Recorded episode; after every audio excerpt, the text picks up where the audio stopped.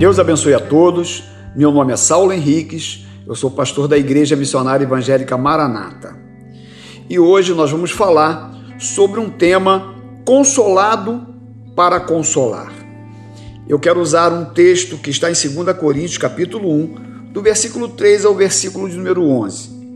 E para falar de consolo, nós também falamos de adversidades, de tribulações, e o apóstolo Paulo, aqui nesse texto, no versículo de número 8, ele nos diz que enfrentou uma grande tribulação, que inclusive a tribulação, ela foi tão intensa que eles estavam a ponto de se desesperar da própria vida. Imagina você, Paulo nos contando esse testemunho dizendo que aquilo que ele estava enfrentando era algo tão terrível que até mesmo as esperanças fugiram do seu coração.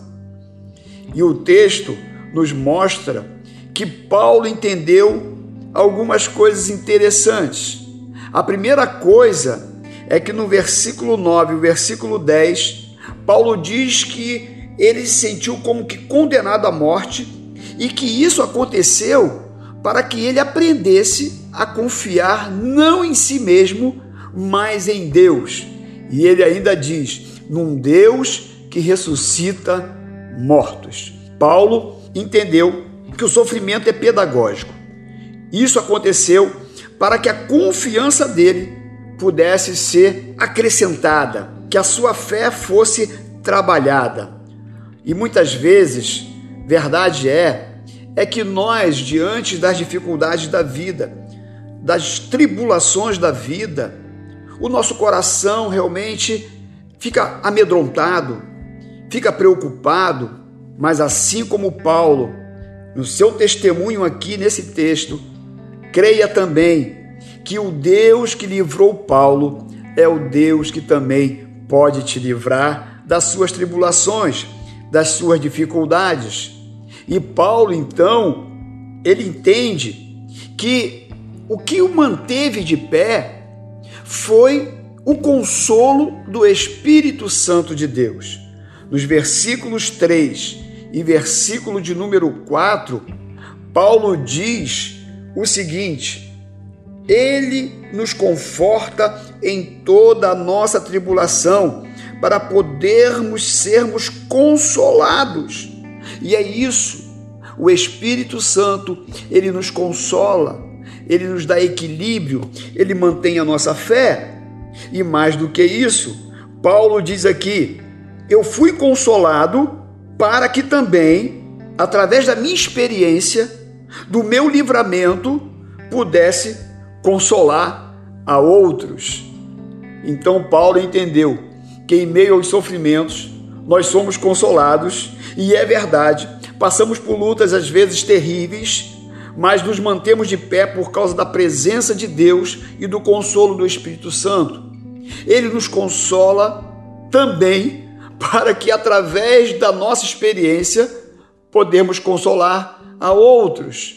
Então, meu querido, minha querida, seja um agente de bênção. Deus lhe tem consolado? Tem lhe sustentado? Console alguém, abençoe alguém, veja o que seus irmãos estão precisando, perceba a necessidade do outro, porque através de você, Deus vai te usar para abençoar outras pessoas. Eu sei que há momentos sim difíceis, momentos de lágrimas, momentos de dificuldades.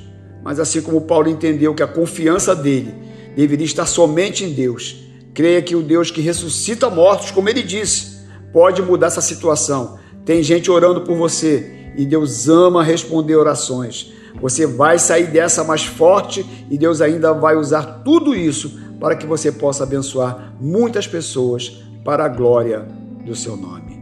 Vamos orar? Senhor Jesus, muito obrigado porque nós temos experimentado o seu consolo. Nós temos experimentado o seu cuidado para conosco.